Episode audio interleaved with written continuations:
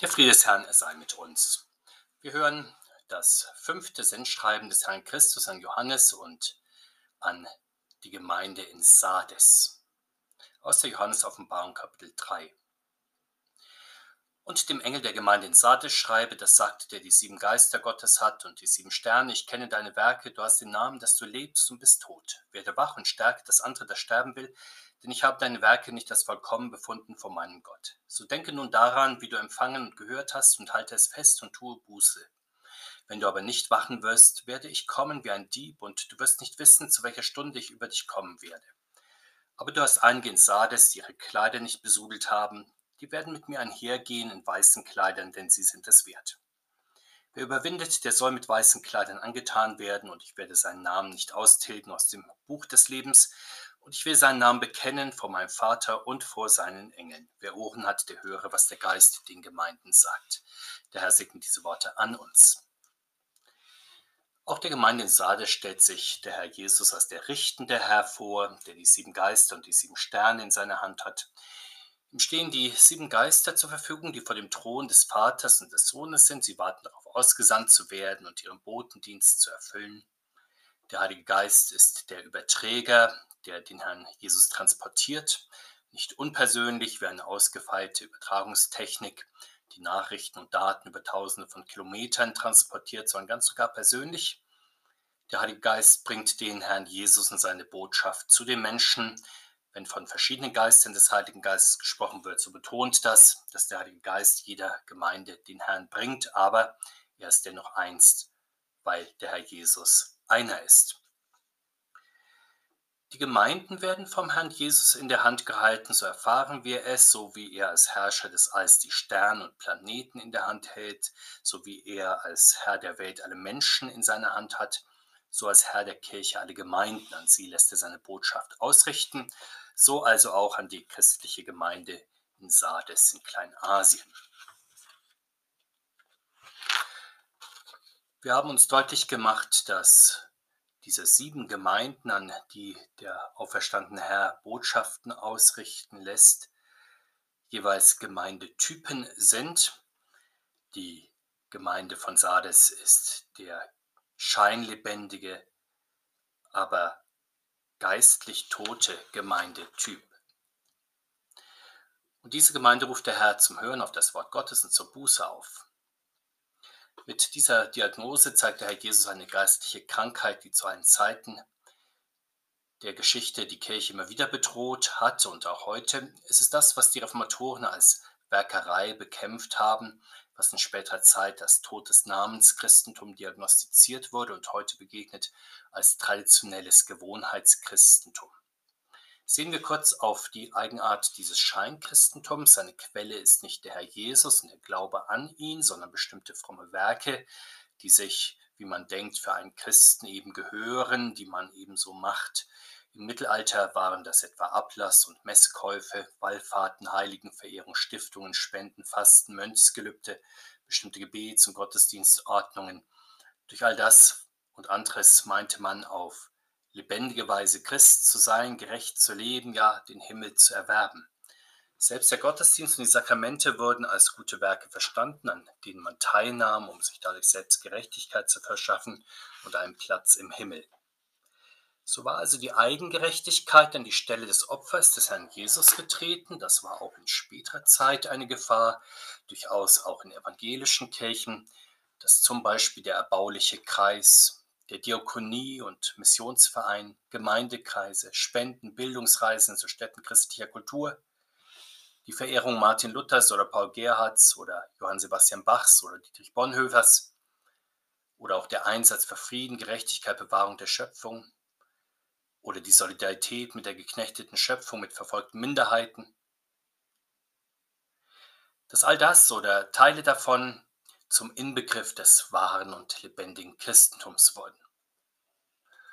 Oder dass man Gottesdienstbesuch und Abendmahlsgang, die Taufe, Konfirmation, Trauung, Bestattung, ja die Kirchenmitgliedschaft insgesamt einfach mitmachte, ohne weitere Gedanken oder Gefühle des Herzens, weil es sich, so meinte man und meint man immer noch bisweilen, so für Christen eben gehörte. Kam und kommt es in der christlichen Gemeinde immer wieder zu solchen geistlichen Scheinblüten, ja zu einem Scheinchristentum, das statt auf den Glauben an den Herrn Jesus auf die eigenen frommen Werke setzt? Es ist schlicht und einfach bequemer und angenehmer, sich auch in Fragen des Glaubens auf das eigene Tun zu verlegen, als sich unter die Gebote Gottes zu stellen, sich als Sünder vor Gott zu bekennen, allein die geschenkte Gerechtigkeit des Herrn Jesus zu glauben, in seiner Nachfolge sein Kreuz zu tragen, seinen Heiligen Geist für jedes gute Werk zu erbitten alles von ihm zu erhoffen und ihm für alles Gute zu danken. Der alte Mensch, der auch nach der Taufe ja noch kräftig in uns steckt und wirkt, mag diese Abhängigkeit vom dreieinigen Gott nicht. Er strebt auch im religiösen Leben nach Unabhängigkeit und ergreift im christlichen Leben begierig jede Gelegenheit, die fremde Gerechtigkeit des Herrn Jesus in eigene Gerechtigkeit und eigenes Tun umzuwandeln. Auf diese Weise stärkt man dann selbst das eigene Ego oder verschafft sich Macht und Prestige. Und in dieser Situation nun ruft der Herr Jesus die christliche Gemeinde dazu auf, wach zu werden und den Glauben zu stärken, der geistlich am Absterben ist. Dazu bestellt er sich immer wieder in seiner Gemeinde Wächter, die nicht allein über sie wachen, sondern sie auch wecken. Mit Gottes Hilfe geschieht dann das, was die Erweckung nennen. Die Reformation war eine Erweckung dieser Art, die die ganze Kirche zurück zum Wort Gottes rief und in den reformatorischen Kirchen das gesamte Leben auf das Wort Gottes gründete. Später wurde unter Erweckung bisweilen verstanden, dass einzelne volkskirchlich geprägte Gemeinden oder ganze Landstriche mehr als gewöhnlich nach dem Wort Gottes fragten und ihr Leben danach ausrichteten, also etwas frömmer waren als der Durchschnitt. Der Jesus macht deutlich, worauf es beim Wachwerden aus dem geistlichen Dämmer, ja Verfallszustand besonders ankommt, dass Christen Verweltlichung und geistliches Klein-Klein oder gar säkulare Weltuntergangsszenarien hinter sich lassen und sich ausrichten auf den kommenden Herrn. Tun sie dies jedoch nicht, weil sie gerade im Blick auf die letzten Dinge vielleicht einem ganz und gar anderen Weltbild anhängen, und ihren Glauben nur verstehen als eine Hilfe zu besserer Welt- und Lebensgestaltung, so wird der Herr dann völlig unvorbereitet über sie kommen. Jesus sagt, wie ein Dieb in der Nacht. Sein plötzliches Kommen wird ihnen die Gelegenheit zur heilsamen Vorbereitung auf das Sterben rauben. So werden sie nicht präpariert für den letzten Gang sein. Wie aber ist es besser zu machen? Der Herr sagt, die christliche Gemeinde soll an den Anfang ihres Glaubens denken und das Wort festhalten, so wie der Herr sich bisweilen an seine Barmherzigkeit erinnert, so sollen Christen an den Anfang ihrer Rettung zurückgehen und sich ihres Heiles in Jesus Christus vergewissern. Bei dieser Erinnerung kommt es auf eines besonders an, dass wir daran denken, wie freudig und eifrig wir am Anfang unseres Glaubensweges empfangen und gehört haben die gute Nachricht kennen wir im Großen und Ganzen zumindest, in ihren großen Zügen.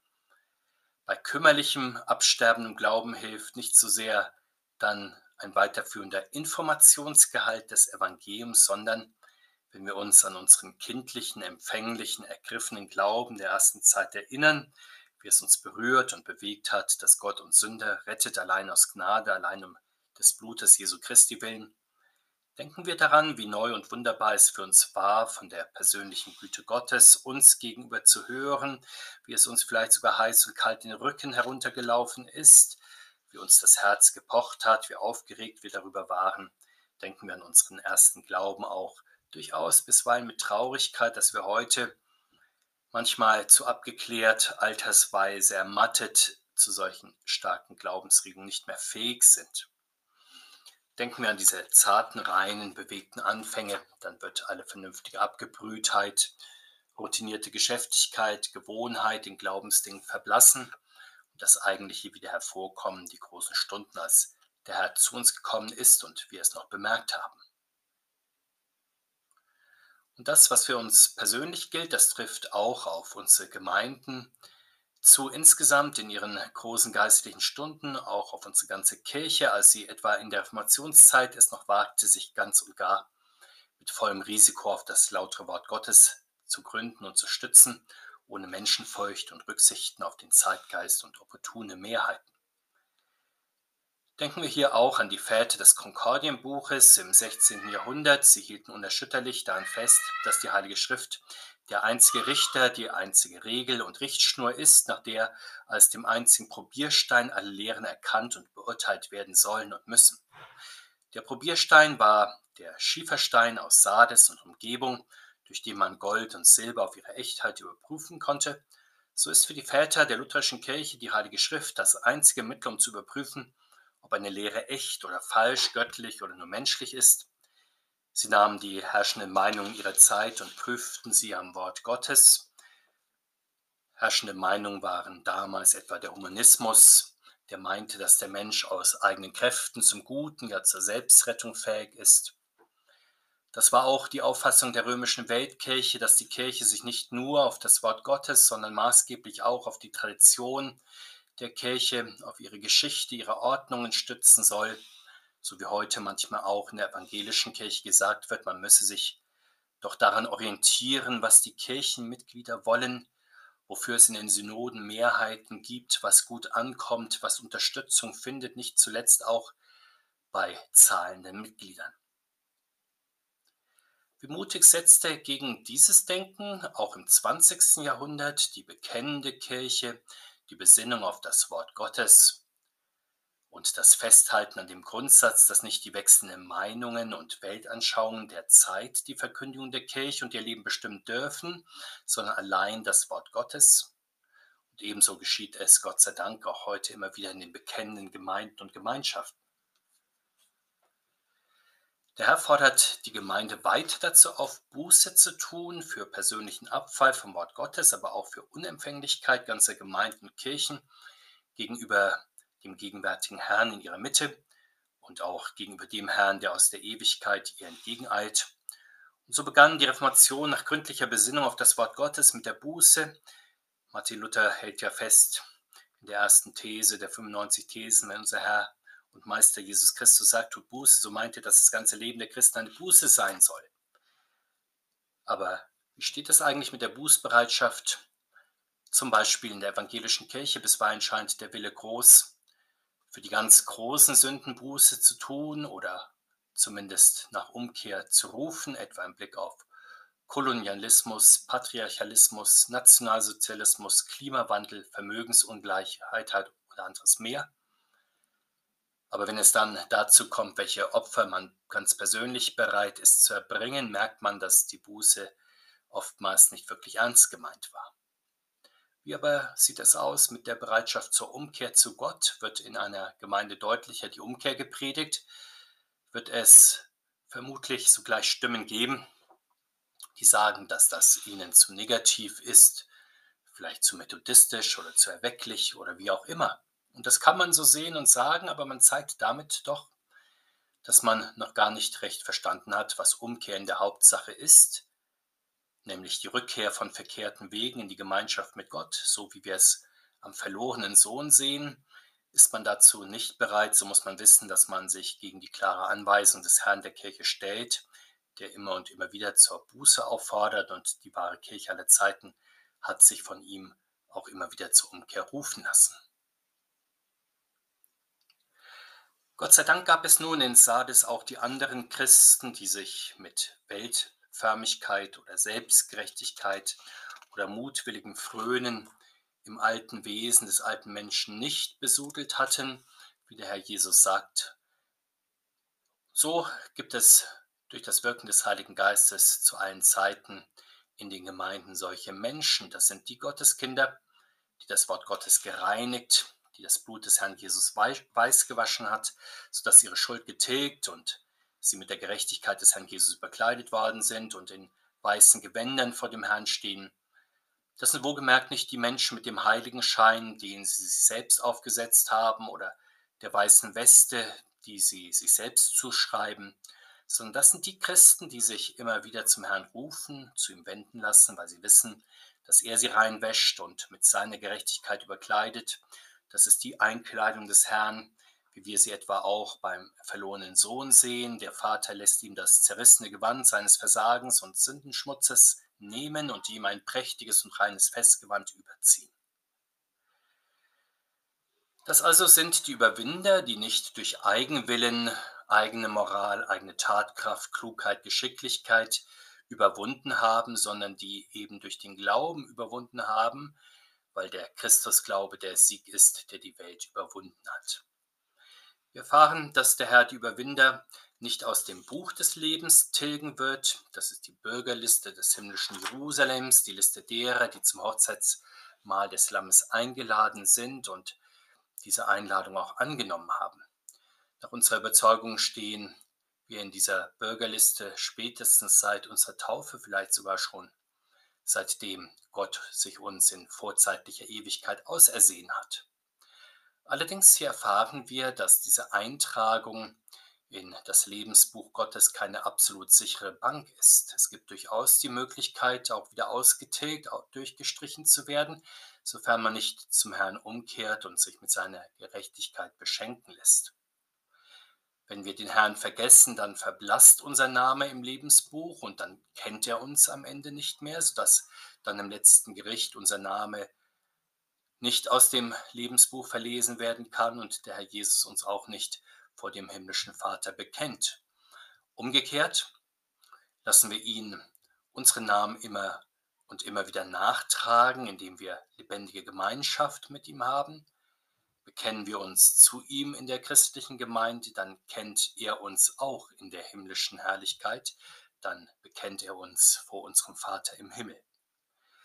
Jesus Christus bewahre uns in seinem Frieden heute und alle Tage und in Ewigkeit. Amen.